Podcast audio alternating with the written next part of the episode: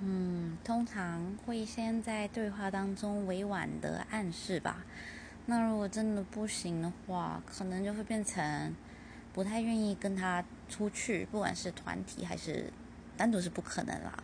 然后真的再不行的话，可能对话就是已读不回吧。真的还是一直没有办法放弃的话，嗯，最后最后就是也可能就只好封锁了吧。大概就只能这样子，不然我其实也也不知道该怎么面对这种状况。